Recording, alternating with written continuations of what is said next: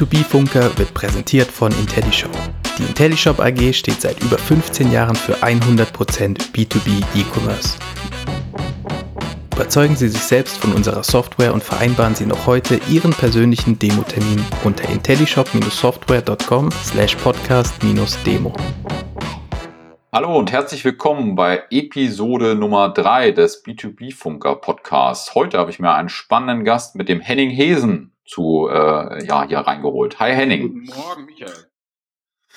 Sehr gut, genau. Wir sprechen heute rund um das Thema Internationalisierung im B2B E-Commerce oder generell auch im E-Commerce. Ähm, wir haben jetzt gerade schon im Vorgespräch auch gesprochen. Ähm, Henning, vielleicht stellst du dich einfach noch mal ganz kurz vor. Wer bist du? Was machst du? Ja, Henning Hesen. Ich bin der äh, Gründer von äh, Sales Supply ist jetzt seit 13 Jahren jetzt auf dem Markt. Äh, wir sind Spezialist in zwei Bereichen. Das ist Logistik. Das machen wir an zwölf Standorten weltweit.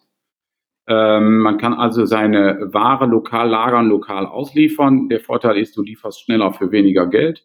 Und wir machen Kundenservice, haben da so circa 800 Agents und ähm, machen das auch dezentral. Also machen das auch in den Ländern, haben da, haben da äh, elf Callcenter-Standorte haben, also Standorte in Holland, in Spanien, in Frankreich, England, also in ganz Europa, auch Polen, haben sogar einen Nearshoring-Standort im Kosovo, wo wir dann für, für weniger Geld äh, bestimmte Sprachen abdecken und sind auch relativ erfolgreich in, ähm, oder relativ, wir sind erfolgreich, aber relativ äh, groß in USA. Also bringen äh, amerikanische Unternehmen nach Europa oder ähm, europäische Unternehmen in die USA. Genau, und unterstützen E-Commercer dabei. Also wir sind das einzig, zum Beispiel das einzig auf den E-Commerce spezialisierte Callcenter in ganz Europa.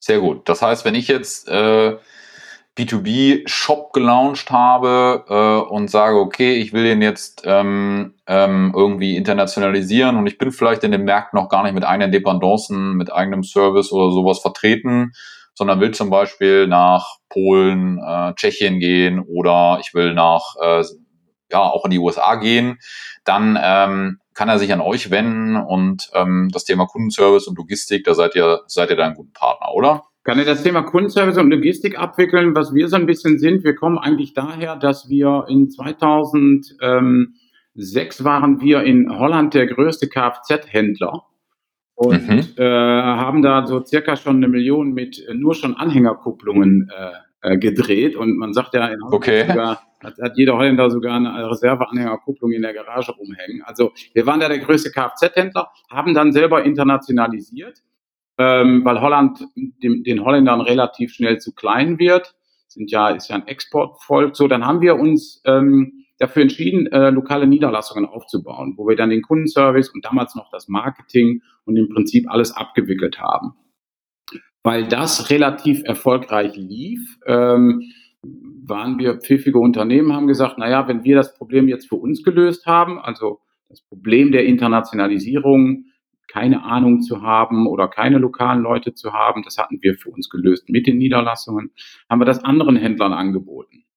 So, und dann äh, haben wir Sales Supply gegründet, hatten wir im ersten Jahr, glaube ich, 30 Kunden, im zweiten Jahr schon 100 Kunden und hatten dann äh, irgendwann auch große deutsche Kunden. Also alles, was so ein bisschen Rang und Namen hat in Deutschland, zum Beispiel, äh, hat irgendwas mit uns gemacht, ob es jetzt ein Marktscan war, ob es jetzt eine Lokalisierung war, die wir damals noch durchgeführt haben, also haben komplette Shops übersetzt, äh, lokale Zahlungsmethoden den Leuten besorgt, AGBs besorgt, Bankkonten besorgt, das war ja damals alles noch so, äh, Marketingstrategien aufgesetzt, da gab es ja noch kein Twitter, da war Facebook auch noch äh, nicht bezahlt, also beziehungsweise ohne Werbung.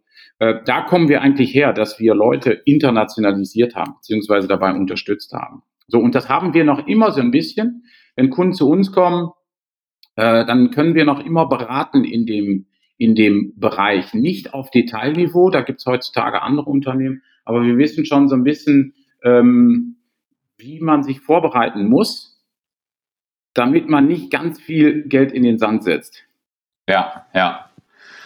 Ja, das hört man ja immer wieder sozusagen, die gescheiterte Internationalisierung, dass das äh, sozusagen so ein bisschen das Damoklesschwert ist, was oben drüber steht. Umso besser, wenn man da vielleicht einen Partner hat wie euch, die das äh, jeden Tag ja quasi machen mhm. ja, äh, und dann eben viele der Fehler eben sich dadurch vermeiden lassen. Super.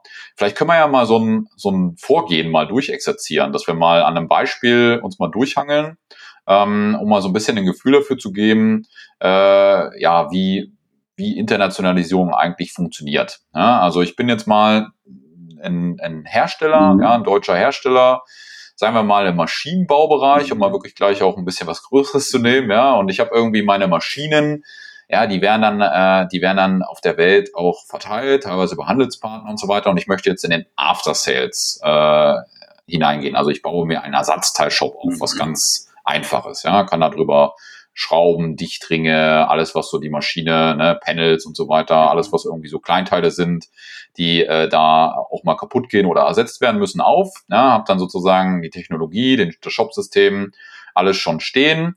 Und ähm, jetzt will ich sozusagen, äh, ja, machen wir es mal einfach in, in Europa äh, launchen und äh, will sozusagen da ähm, aus Deutschland heraus nach äh, Osteuropa gehen. Wie mache ich das? Äh, also es gibt ja, würde ich jetzt mal sagen, in der Basis da zwei Versionen. Erstens, ähm, also wenn du jetzt den Aftermarket ansprichst, dann gibt es ja schon einen Markt. Dann ist ja jetzt die Frage, wie bestellen die jetzt so? Ich, ich habe selber, ich war mal 15 Jahre lang Stahlhändler, also da ging noch ganz viel per Fax. Äh, ja. Heutzutage vielleicht noch ein bisschen mehr per E-Mail. So, also in der Basis würde ich jetzt sagen, gibt es da zwei Möglichkeiten. Entweder ich gehe mit einem Produkt in einen neuen Markt, wo man nicht kennt, aber dann kann ich natürlich nicht mit dem Aftermarket reingehen, weil es den noch gar nicht gibt. Ähm, das ist das, was wir eigentlich immer gemacht haben. Wir haben äh, Hersteller oder Händler in neue Märkte gebracht, wo die gar nicht waren ne, wo die auch gar keinen Traffic hatten oder vielleicht so ein bisschen Traffic, ne, wo, wo man sich halt mit dem Reseller auseinandersetzen musste. Machst du jetzt den, E-Commerce oder mache ich den jetzt selber? Ähm, oder, äh, oder halt ähm, Leute unterstützt, die halt, wie du sagst, einen Markt hatten. Äh, da wurde auch gekauft, aber halt noch nicht so in diesem Umfang. So dieser Aftermarket ist natürlich im Prinzip, würde ich jetzt mal sagen, der Ersatz dafür, dass der, äh, dass der Kunde in Deutschland angerufen hat oder auf dem Deutschen genau. bestellt hat, der auf Englisch war und jetzt bietet man dem genau. Französisch genau. an. Bestellt er jetzt genau, also mehr, würde ich jetzt mal bezweifeln, weil die Maschine geht jetzt, jetzt nicht mehr kaputt, nur weil er einen französischen Job hat. Das stimmt, aber ich, ich fasse das vielleicht noch mal ein bisschen enger, dass es auch noch mal ein bisschen äh, greifbarer wird. Also, weil da hast du natürlich vollkommen recht. Äh, ne? Wenn ich jetzt schon in dem Markt aktiv bin und dann einfach um die Ecke komme und sage jetzt hier After Sales, aber die Praxis ist ja so, dass sehr viele Hersteller ähm, dann über Handelspartner internationalisiert haben. Ja, also da gibt es irgendwie vor Ort einen Handelsvertreter, der verkauft dann die Maschine dort, ne, erklärt die, äh, installiert die, macht sozusagen Sales ähm, ähm, für den und auch so ein bisschen Marketing. Ähm, und äh, After Sales sozusagen ist ja was, was jetzt ein so ein Handelspartner nicht unbedingt gerne macht. Ja, also das ist ein leidiges Geschäft, da hat er vielleicht nicht so die hohen Margen drauf und so weiter. Wenn er da den Hörer in die Hand nimmt, dann ist die Marge wahrscheinlich sogar schon weg. Mhm. Ja, und ähm, ähm, deswegen äh, ist das in der Tat ein großes Problem und deswegen nehmen sich diesem Problemfeld Aftermarket, After Sales in der Tat die Hersteller in der Regel selber an. Mhm. Und bisher lief die Beschaffung sozusagen dann meistens irgendwie beim Wettbewerb. Ne? Also bleiben wir mal bei dem Beispiel ähm, äh, Maschine, dann gibt es dann irgendwelche Bauteile und so weiter. Vielleicht gehe ich dann zu einem technischen Händler, ne? dann, dann stelle ich mich aber jedes Mal äh, stehe ich vor der Herausforderung, zu wem gehe ich denn da jetzt? Ne? Und ähm, äh, also die Kaufentscheidung wird faktisch, äh, wenn ich nicht gerade einen sehr starken technischen Händler habe, wie zum Beispiel ein Wirt, mit dem ich da unterwegs ja. bin, der vor Ort auch schon tätig ist, sondern ähm, äh, Wenn es das noch nicht geben würde, stellt sich die Entscheidung wahrscheinlich jedes Mal aufs Neue. Ja, und dementsprechend rechnen sich die Hersteller da auch durchaus Chancen an aus, ne? direkt beim Hersteller, genau. Qualitätsteile, Garantie und so weiter dann äh, da natürlich auch ein bisschen was reißen zu können. Genau. Dann bist du aber auch wieder in diesem selben Umfeld, dass ich mich mit dem Wettbewerb rumschlagen muss mhm. um halt einen Auftrag zu bekommen. Ne? Und dann gelten im Prinzip dieselben Metrics wie, wie, keine Ahnung, wie ein Adidas oder jeder, der irgendwo in irgendeinem Markt äh, angefangen hat. Da muss ich mich gegen den Wettbewerb durchsetzen. Das ist wieder ein interessantes Spielfeld. So, jetzt gibt's im B2B, jetzt mal verglichen zum B2C, gibt es den Unterschied, dass im, im B2C gibt es eigentlich fast keine erklärungsbedürftigen Produkte. Ein Schuh ist blau, keine Ahnung, ein Pulli ist rot, Ja. weiß ich nicht, ein Schwimmbad ist irgendwie 6 mal 8 und da passen 1000 Liter rein. So bei, bei B2B kannst du dich natürlich verzetteln. Ja? Wenn du eine falsche Schraube oder eine falsche Dichtung verkaufst und das Ding expl- explodiert, da hast du natürlich ein Problem. Äh, grundsätzlich ist diese, ist diese, ist, wenn man jetzt den Markt gefunden hat, ne? weil, weil eins, was wir eigentlich immer identifiziert haben, ähm, ist, dass, dass äh, äh, Händler oder, oder Hersteller, die, die haben sich für die falschen, also die, wenn wir jetzt über die Fails sprechen, ne? dann haben die sich für die falschen Märkte, ähm, haben die sich entschieden. Also man hat sich quasi entschieden für die Märkte, die groß waren oder die äh, Anrainermärkte waren. Also in Deutschland entscheidet Ja. sich ganz schnell äh, für Frankreich, weil es groß und liegt da hier ums Eck. Ihr sitzt in Karlsruhe. Also ich würde mal sagen, da entscheidet sich jeder für Frankreich nur, weil er mal da war. Das hat Ja. natürlich aber nichts damit zu tun, ob das der beste Markt in Europa ist. Und man sieht, dass die Leute da geografisch denken. Sogar so in England, dann sagt man, ja, da ist so Wasser dazwischen. Ich habe das alles schon gehört. Ne? Ähm, grundsätzlich haben wir aber gemerkt, dass die größten Märkte nicht die interessantesten sind. So, also da, da fängt die ganze Basis von Internationalisierung an, wo man sich die Märkte anschaut, ob ich jetzt halt verkaufe oder nicht verkaufe, ja. Also ob ich da schon einen Markt habe oder nicht. Ähm, weil in kleineren Märkten ist immer weniger Wettbewerb unterwegs. Also in Zalando, die sind jetzt vielleicht in Finnland ne? und vielleicht jetzt ein Jahr, aber die waren dann mal zwölf Jahre lang nicht in Finnland. Ne? So, wenn ich jetzt als Modehändler nach Finnland gegangen bin und habe vielleicht ein Zehntel von, von Zalando Angebot gehabt, dann war ich da faktisch äh, Marktführer, musste mich da nicht mit irgendwie 6000 About Yous und irgendwelchen anderen äh, Modehändlern oder was auch Wettbewerbern rumschlagen. So, also die interessantesten Märkte, die wir identifiziert haben, immer wieder für die Leute, äh, war Norwegen, weil da geht keiner hin.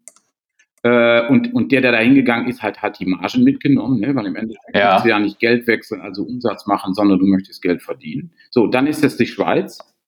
So, und dann war das eigentlich relativ schnell irgendwie Finnland, ähm, Dänemark, äh, Holland, Belgien. Ähm, ja, das waren die Märkte, genau. Und dann kam eigentlich erst so ein Land wie Frankreich, wie UK, also Deutschland war, äh, wir haben ja auch viele ausländische Unternehmen internationalisiert, da war Deutschland immer als allerletztes, weil die Klickpreise am Ja. allerhöchsten waren. Der Wettbewerb war am allerhöchsten und die Preise waren am allerniedrigsten in Deutschland. Und dann haben wir zu den Franzosen gesagt, wieso willst du eigentlich in Deutschland? Ja, ist so ein großer Markt. Der sagt, du zahlst die höchsten Klickpreise, du hast den meisten Wettbewerb und die Preise sind am allerniedrigsten. Was willst du da? Und dann haben die sich trotzdem für Deutschland entschieden.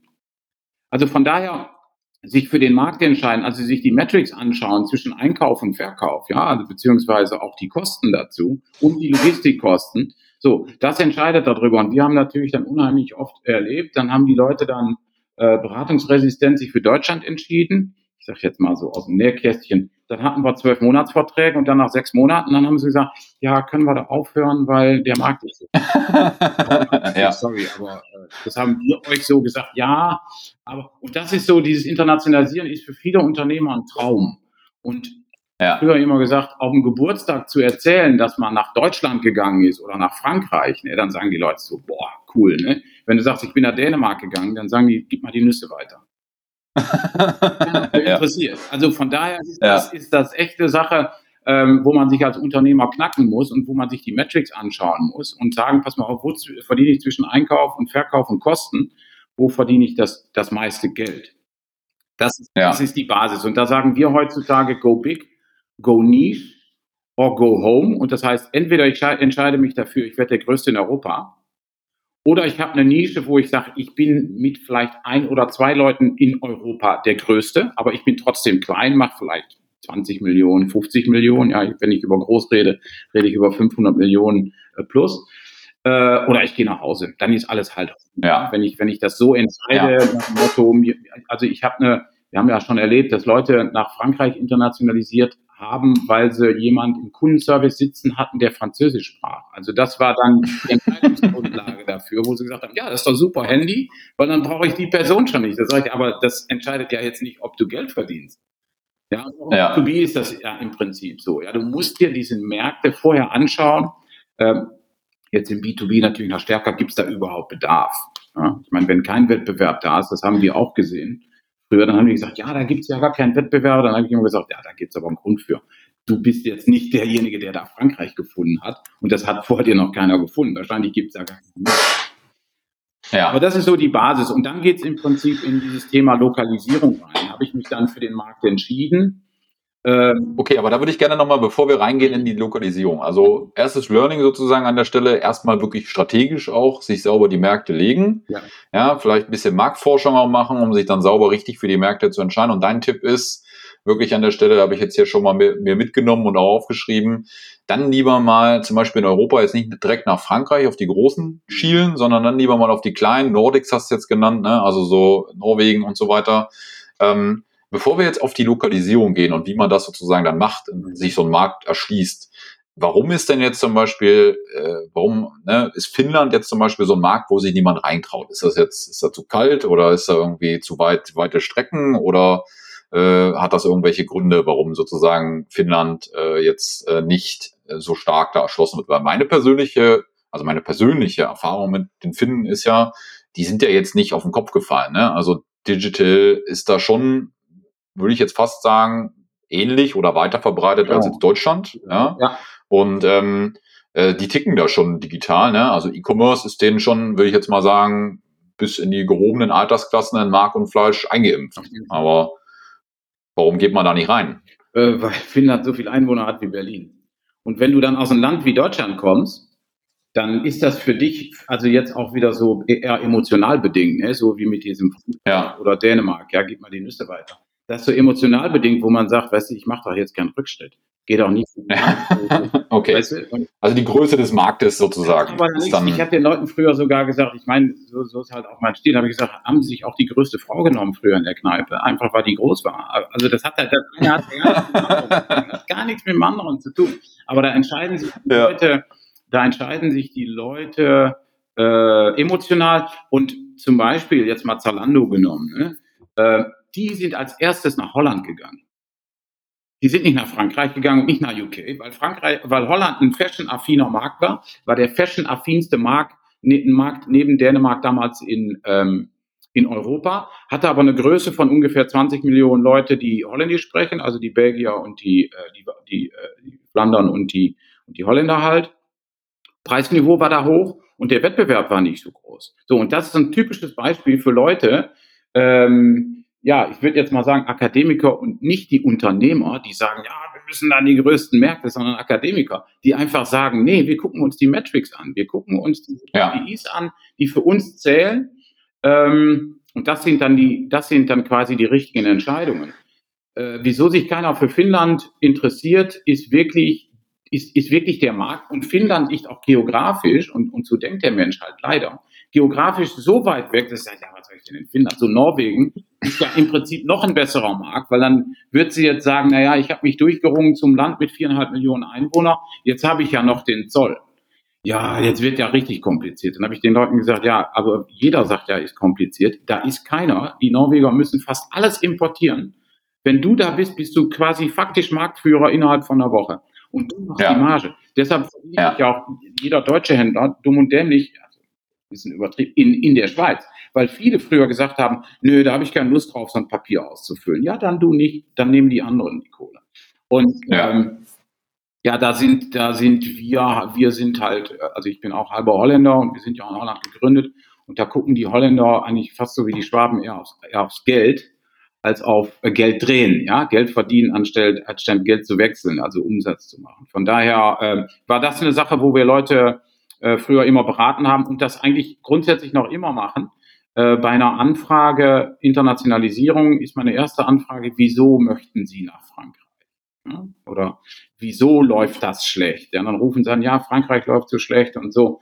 Und dann sage ich, wieso läuft schlecht? Ja, so und so. Ich sage, wieso haben Sie sich denn überhaupt damals für Frankreich entschieden? Ja, weil meine Frau, die, oder keine Ahnung. Also, ja, ja, genau. Also dann kommt, das, ja, ja, das ist ja jung, ne? Also von daher. Ja, ja, ja, ja. ja. Auf Konzernniveau ist das alles anders. Ähm, ja. Die Emotionalität muss da raus und auch die Geografie. Äh, ja. Ist Finnland jetzt ein bisschen teurer von der Logistik her. Mhm. Finnland ist natürlich auch länger von, von den Lead Times, also von den Lieferzeiten her. Grundsätzlich könntest mhm. du aber auch einen Wettbewerber finden, der acht Tage Lieferzeit hat und du kriegst auch innerhalb von acht Tagen hin. Also in Mhm. Spanien ist auch so drei, vier, fünf Tage normal. Ja. So, die, die haben jetzt auch nicht, jetzt mit Amazon und Co. haben die auch immer kürzere Lieferzeiten. Aber auch so ein Land wie Spanien könnte gut sein, ne? Ich, muss aber nicht. Aber man darf nicht geografisch denken und man darf da auch nicht emotional rangehen, weil man da irgendwelche, weil ich zum Beispiel Ja. die Sprache spreche, gehe ich dahin. Mhm. So, das ist das. Okay, verstehe. Also als Learning sozusagen nehmen wir jetzt schon mal mit, als, als äh, ersten großen Tipp an der Stelle wirklich halt äh, KPI-basiert daran zu gehen, Metrik-basiert daran zu gehen, datenbasiert daran zu gehen. Also eine gute Metrik könnte ja sein, zum Beispiel, wenn man über den Aftersets nachdenkt, schau doch mal nach, wie viele Anfragen du aus dem Markt heute schon bekommst Ja. als Hersteller, ne? Wie quillt da dein, wo quillt das E-Mail-Postfach am meisten über? Genau. ne, und wie werden die heute verarbeitet und bearbeitet. Äh, eine andere Metrik könnte sein, wie ist der Absatz der jeweiligen Maschinen, wenn du da schon über Handelspartner läufst ähm, und wie sind die Kunden auch strukturiert.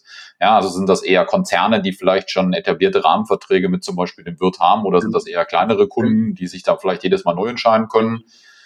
Ja, und äh, eine weitere Metrik könnte sein, äh, hast du denn heute schon Kundendaten dazu? Ne? Also wenn das über den Handelspartner läuft, hast du da auch schon Ansprechpartner, die man in so einer Go-to-Market-Kampagne dann einpflegen könnte oder einbeziehen könnte und darfst du die anmelden oder wie sind da die, die Gesetzmäßigkeiten? Ne? Kannst du dir vorher vielleicht auch mal ähm, anrufen und nachfragen, ob die dann über dich lieber bestellen würden oder wie die das heute machen dann. Ne? Also um mal so ein paar Metriken noch mitzugeben, wie man sowas für sich als B2B-Entscheider äh, herleiten könnte und äh, jetzt nicht eben abends äh, ne, zu Hause zu sitzen, naja, wer von meiner Belegschaft spricht denn jetzt hier Polnisch, Tschechisch, Finnisch, äh, äh, Französisch, ne? Und äh, dann die Entscheidungen darauf basierend zu machen. Also das ist immer die, die schlechteste, habe ich verstanden, die schlechteste Metrik. Das ist, der, das ist der Opportunismus, was du jetzt gerade ansprichst, ist Low-Hanging Fruit und dann sagen, okay, das Land, das baue ich da aus.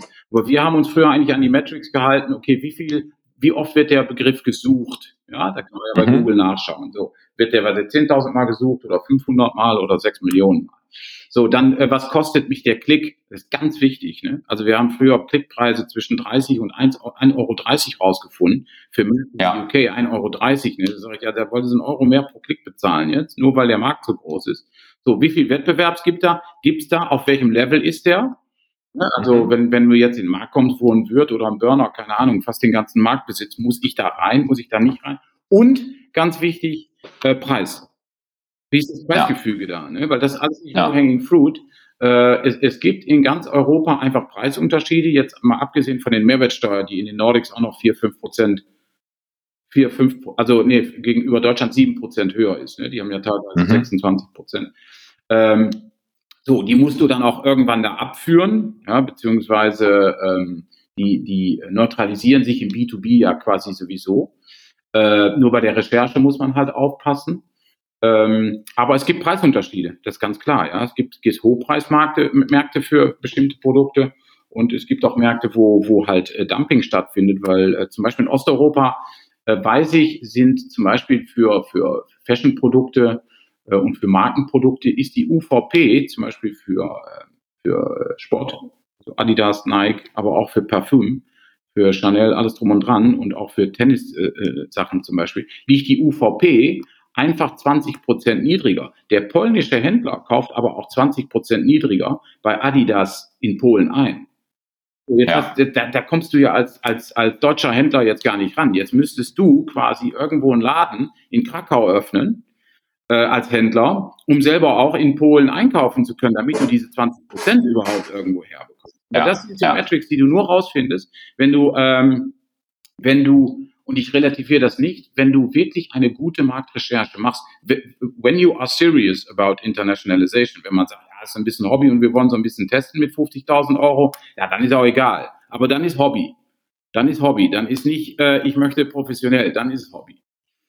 Okay, okay, gut. Verstanden.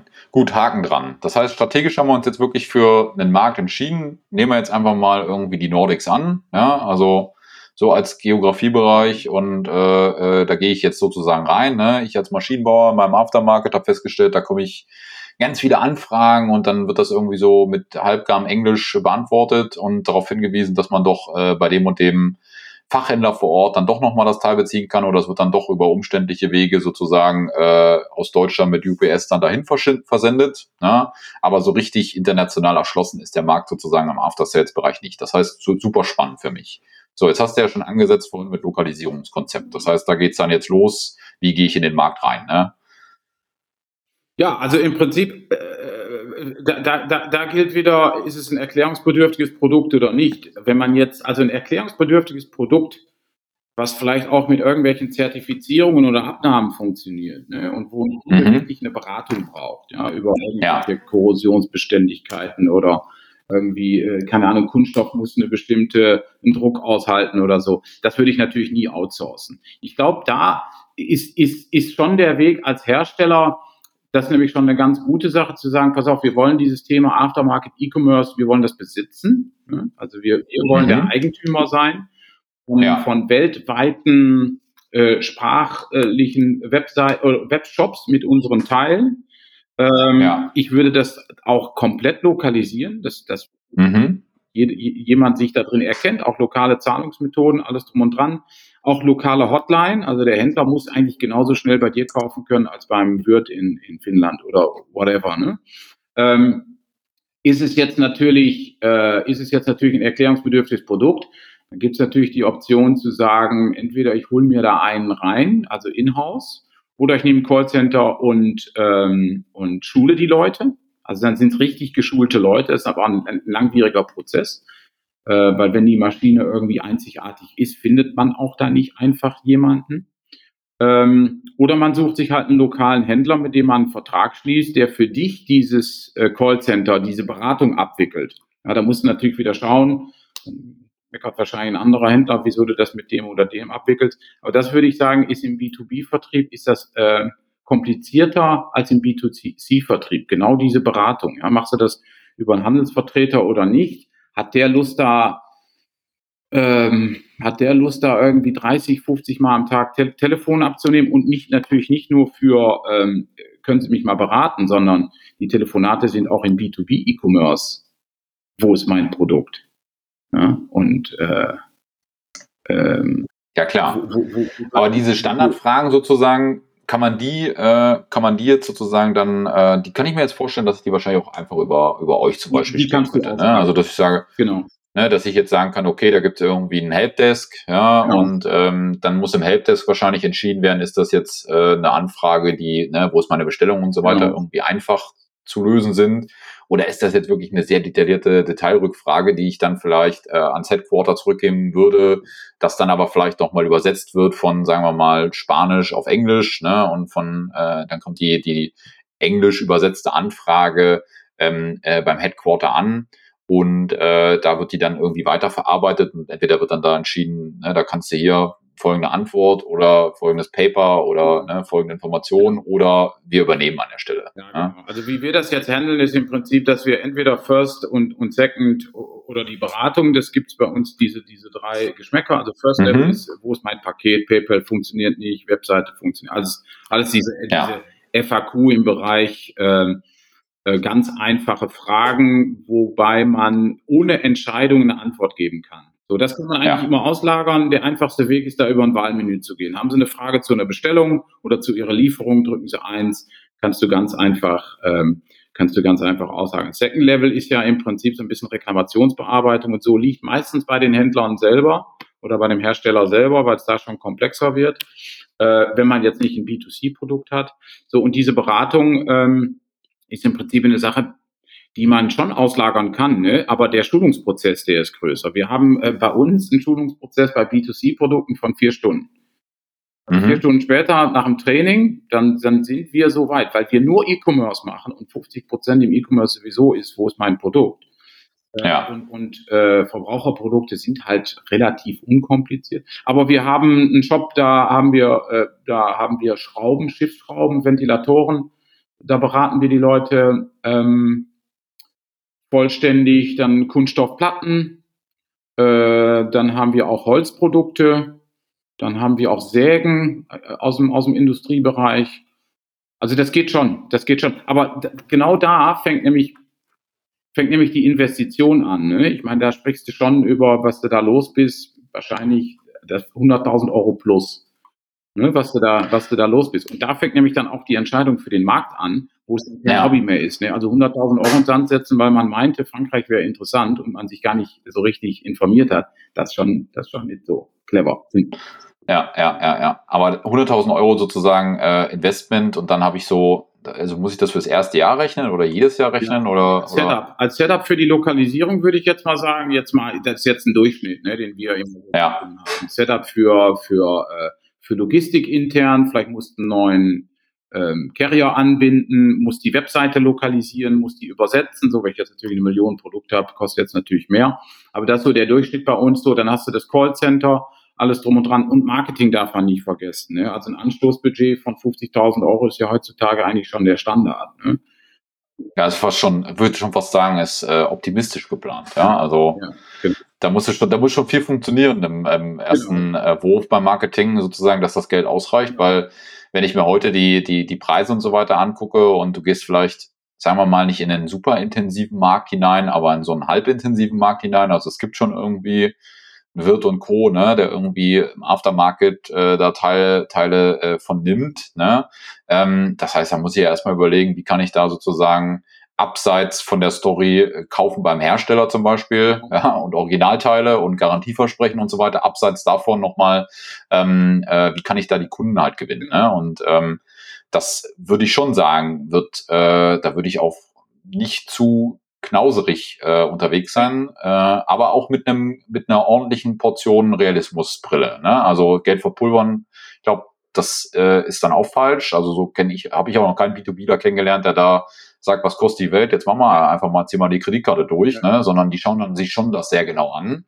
Ähm, was, äh, was ist Investment, was ist Outcome, ne? Und ähm, von daher, von daher hast du da vollkommen recht. Aber ist auf jeden Fall schon mal eine gute Kenngröße. So 100.000 Euro sollte man sozusagen in die Hand nehmen äh, oder sollte man schon mal gedanklich einplanen für die Erschließung von einem neuen Markt, ja, so als ja, Setup-Gebühr. Ja, genau, okay. Wo wir eigentlich früher mhm. immer gemerkt haben, dass 100.000 Euro für die Leute schon ein Schock war. Ne? Also die haben früher schon gedacht, die können irgendwie für 3.000 Euro können sie dann Deutschland erschließen.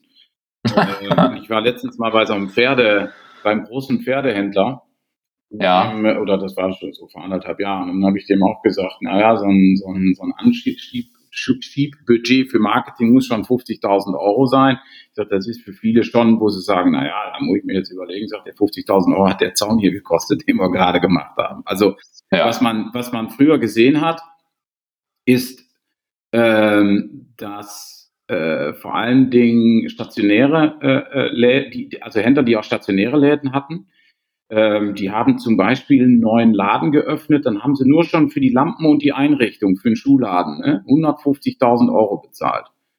Ja. Äh, 150.000 Euro für eine Internationalisierung finden viele Leute viel Geld. Und ich spreche über einen Laden in Karlsruhe, ne? also wo ich ein Einzugsgebiet mhm. habe von 100.000 Leute.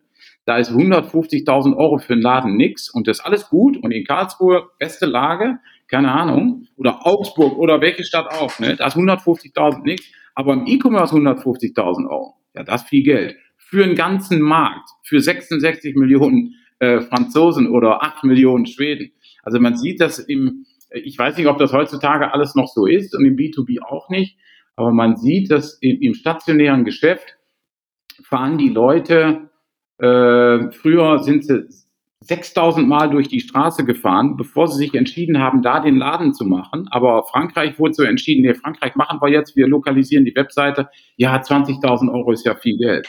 Ja, obwohl, ja. obwohl der Laden, der wurde, der wurde sich richtig akribisch, wurde sich da ähm, für entschieden.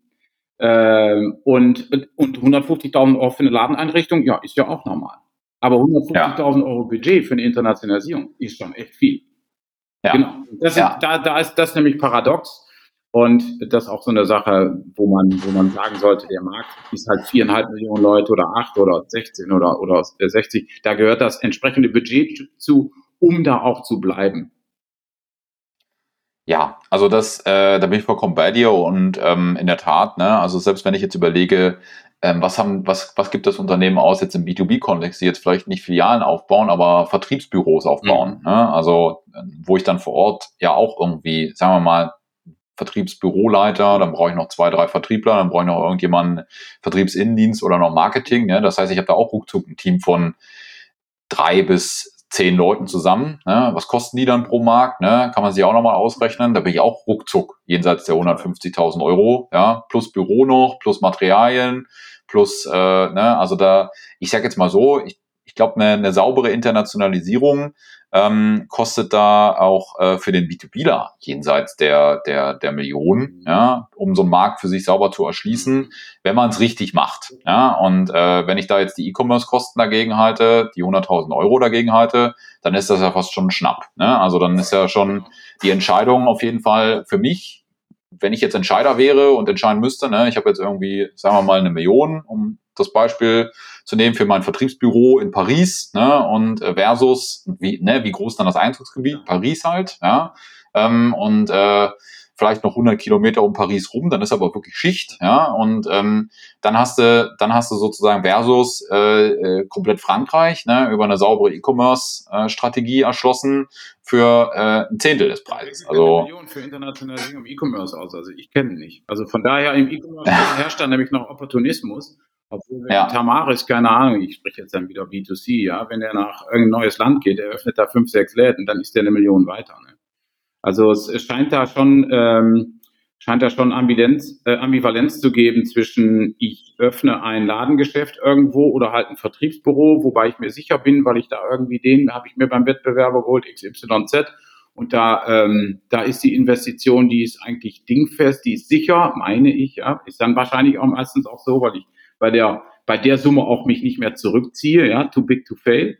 Und im E-Commerce wird auch opportunistisch gesagt, ja, ist ja nur die Webseite 30.000 Euro, 50, äh, also da, da hakelt man so rum. Also genau, also äh, eigentlich ähm, muss man sagen, ähm, man, man darf dieses E-Commerce nicht mehr so als Opportunismus sehen, sondern die Investition dahinter machen. Und dann ist ja auch die Frage, öffne ich da vielleicht sogar auch noch ein Vertriebsbüro, ja, oder nehme mir da einen Handelsvertreter, der da trotzdem für mich eine kleine Niederlassung aufbaut, oder mache ich es trotzdem zentral?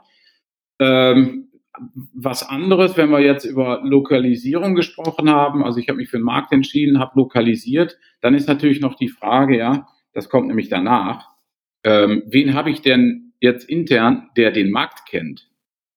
Weil wenn ich den nicht habe, ne, dann habe ich mich informiert, dann habe ich mir den richtigen Markt rausgesucht, dann habe ich lokalisiert, alles gut.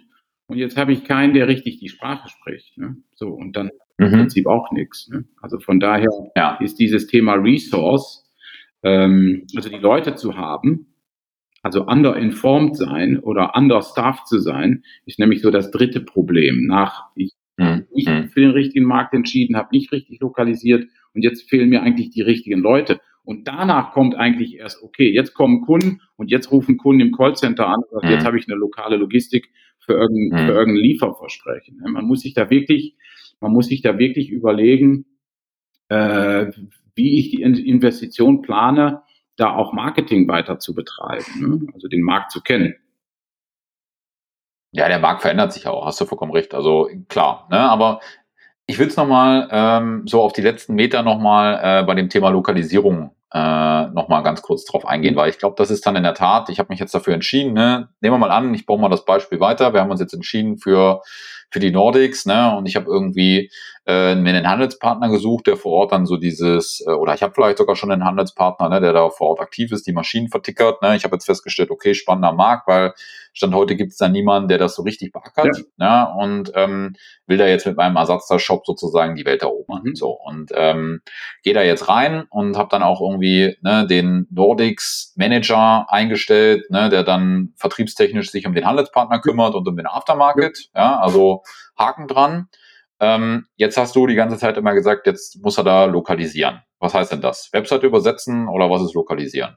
Ähm, Webseite lokalisieren bedeutet eigentlich, dass wenn, also ich, ich drehe da den Spieß immer um, also wenn der Schwede oder der Spanier oder wer auch immer auf die Webseite kommt, dann darf der keinen Zweifel haben, dass die Webseite dann doch irgendwie ähm, irgendwie halb übersetzt ist. Ne? Wir haben das früher, haben wir in Übersetzungen gesehen, wenn ich auf eine Webseite gegangen bin und da stand dann bei einer Fashion-Webseite jetzt Männer und Frauen, dann wusste ich sofort, ist ja jetzt nicht falsch übersetzt, aber heißt, heißt Herren und Damen. Also das sind schon ja. so Sachen. So, ich bin früher mal äh, auf ein, auf ein, auf ein, äh, auf ein Logo mit, mit der Maus drüber gegangen, dann stand da nach Hause. Das war dann übersetzt vom Back Home. vom englischen Shop nach Deutschland. Nach Hause ist ja auch nicht äh, falsch übersetzt, aber im E-Commerce gibt's nicht nach Hause. Ne? Also von ja. daher, ähm, von daher äh, zieht sich das, zieht sich das durch und man muss, man muss sich ja nur mal äh, ausrechnen äh, oder ansehen, wie schnell ich mir irgendwie wie bei AdWords einen Shop anklicke. Ich klicke da dreimal durch und bin weg und nehme mir den nächsten. Ja? Ähm, und so ist das natürlich, wenn an, an ganz vielen Stellen irgendwelche Sachen stehen, die mir so suspekt vorkommen. So, spätestens im, im mhm. Bestellprozess, ne, wenn man da dann vergessen hat, Name oder Firma oder Straße, weil das war dann hardcoded oder dann kommt irgendwie eine Fehlermeldung doch noch auf Deutsch, ja, haben wir dann vergessen zu übersetzen. Also äh, irgendwann hakt der Kunde ab, sagt er, weißt du, da lasse ich jetzt meine Kreditkarten nicht, mache ich nicht. Oder, oder ich habe keine ja. Rechnung zum Beispiel. Ja, Im B2B ja sehr üblich, ja. Ich biete da keine Rechnung an. Ja, das machen wir da nicht, weil ist zwar üblich, weiß ich, aber die Leute haben dann gefälligst trotzdem zu kaufen. Ja, die Leute kaufen nicht, nur weil du das möchtest. Ne? Also von daher ja. ist die Lokalisierung wirklich zu sagen, wie sieht der, wie muss der Shop aussehen, damit der lokale Franzose, Spanier, Däne, Schwede, Finne sagt, ja, ja, nee, das, das, der, der Shop ist hier aus Finnland. Ja, ich habe da 0,0 ja. Zweifel. Und das hat auch mit, ähm, äh, mit Shop-Beurteilungen zu tun. Also äh, wenn ich jetzt irgendwie nicht findbar bin mit null Sterne oder so, oder ich habe da vielleicht Deutsche drin. Also auch darüber muss man clevererweise nachdenken. Ähm, Feedback, die ich von Kunden bekommen habe, um den irgendwie so zu übersetzen in, in dieser lokalen Sprache, dass der Kunde dieses Vertrauen hat. Weil ähm, im E-Commerce dreht es äh, wirklich trotzdem noch um eins, das ist Vertrauen. Ja? Habe ich Vertrauen in den Shop? Kriege ich schnell geliefert und, und kriege ich meine Ware für für mein Geld, was ich bezahlt habe. Ja, und das funktioniert nicht, wenn ich als Unternehmer gesagt habe, ja, ich möchte eigentlich nur so 60 Prozent in den Shop investieren, aber ich möchte 100 Prozent von deinem Vertrauen natürlich. Ja, das, ist, das ja. merkt jeder. Also, weißt du, du hast nicht voll investiert und deshalb gebe ich dir mein Geld nicht. Ja, klar. Daher Pareto-Prinzip ist da schwierig. Du musst da Vollgas machen. Also alles ja. komplett, komplett ähm, äh, lokalisieren.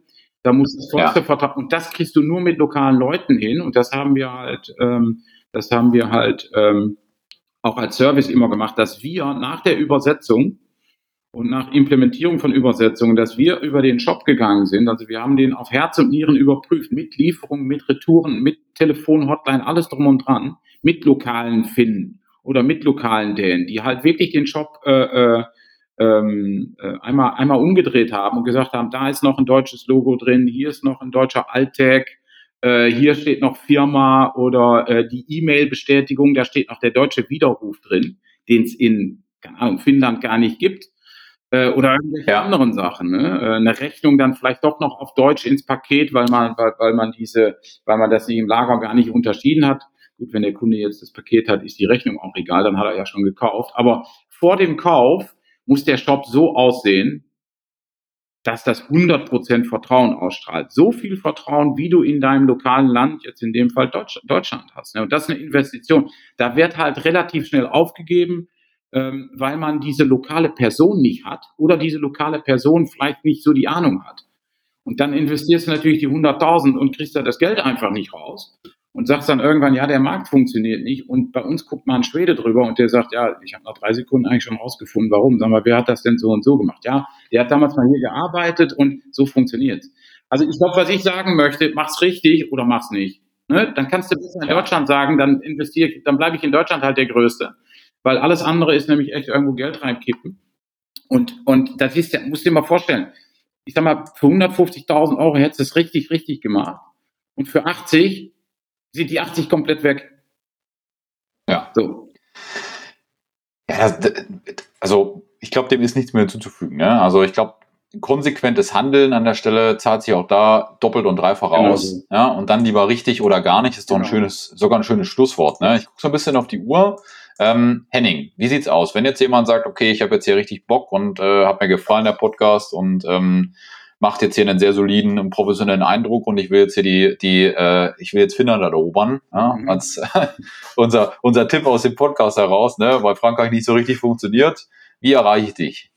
Äh, mich erreicht man über, also ich, ich bin eigentlich am, also Henning Hesen kann man, kann man äh, googeln, man kann uns ansprechen über die Webseite Sales Supply, man kann mich über LinkedIn finden. Ähm, also ich bin omni, omnipräsent. Also Sehr gut. Ja. Sehr gut. Also salesupply.de, yes. genau, und dann dann äh, sozusagen hilft der Henning und sein Team gerne weiter, wenn es bei der Internationalisierung ein bisschen holpert oder hakelig ist oder man dann doch nicht äh, so äh, genau Bescheid weiß und auch, äh, wie wir jetzt gerade gelernt haben in dem ersten Teil des Podcasts, auch strategisch sozusagen, glaube ich, hast du da sehr viel Input, den du reingeben kannst. Ähm, und äh, wenn man sich da sozusagen erstmal auch ein bisschen sortiert auf dem Reißbrett noch unterwegs ist, glaube ich, ist da eine Meinung oder ein Workshop mit euch wahrscheinlich auch eine, eine gute Idee, würde ich jetzt zumindest mal schätzen. Genau, genau so. Ähm, sehr gut, sehr gut. Super, dann sind wir hier an dieser Stelle ähm, am äh, Ende, bevor du dann gleich noch ein paar abschließende Worte auch nochmal richten darfst an, äh, die, an die Hörer. Der Hinweis noch in eigener Sache. Nächste Woche im B2B-Funker Podcast in der Episode 4 spreche ich mit dem guten Lennart Paul. Da sprechen wir zum einen über seine Disruption in der letzten Meile Logistik im Baustoffbereich. Freue mich schon sehr drauf und wir werden sicherlich auch ein bisschen über B2B E-Commerce sprechen. Da ist er ja dann doch äh, ein Household Name in Deutschland und von daher gerne einschalten wieder. Vergessen Sie nicht die Bewertung bei uns auf den unterschiedlichsten Portalen. Wir sind ja wirklich überall mit äh, Spotify, Amazon Music, Apple Podcast, Google Podcast, Deezer, also da, wo Sie normalerweise ihre Musik konsumieren, ihre Podcasts konsumieren, freuen wir uns über eine Bewertung, freuen wir uns generell über Feedback und ähm, an dieser Stelle sage ich vielen Dank fürs Zuhören und ähm, Henning auch vielen Dank für deine Zeit, hat echt Spaß gemacht und ähm, wir machen sicherlich mal ein Follow-up nochmal. Gern geschehen, super, vielen Dank. Sehr gut. Henning, hast du noch ein paar letzte Worte an die Zuhörer? Äh, ja, also äh, internationale Logistik, äh, internationaler Kundenservice, äh, beziehungsweise Kundenservice. Wir machen auch deutschen Kundenservice. Wir machen Kundenservice in 36 Sprachen, haben zwölf Niederlassungen, äh, zwölf äh, Fulfillment, also Logistikniederlassungen weltweit. Wenn man expandieren möchte oder in den Märkten weiter wachsen möchte, kommt zu uns. Sehr gut, alles klar. Bis dann. Ciao. Perfekt. Tschüss.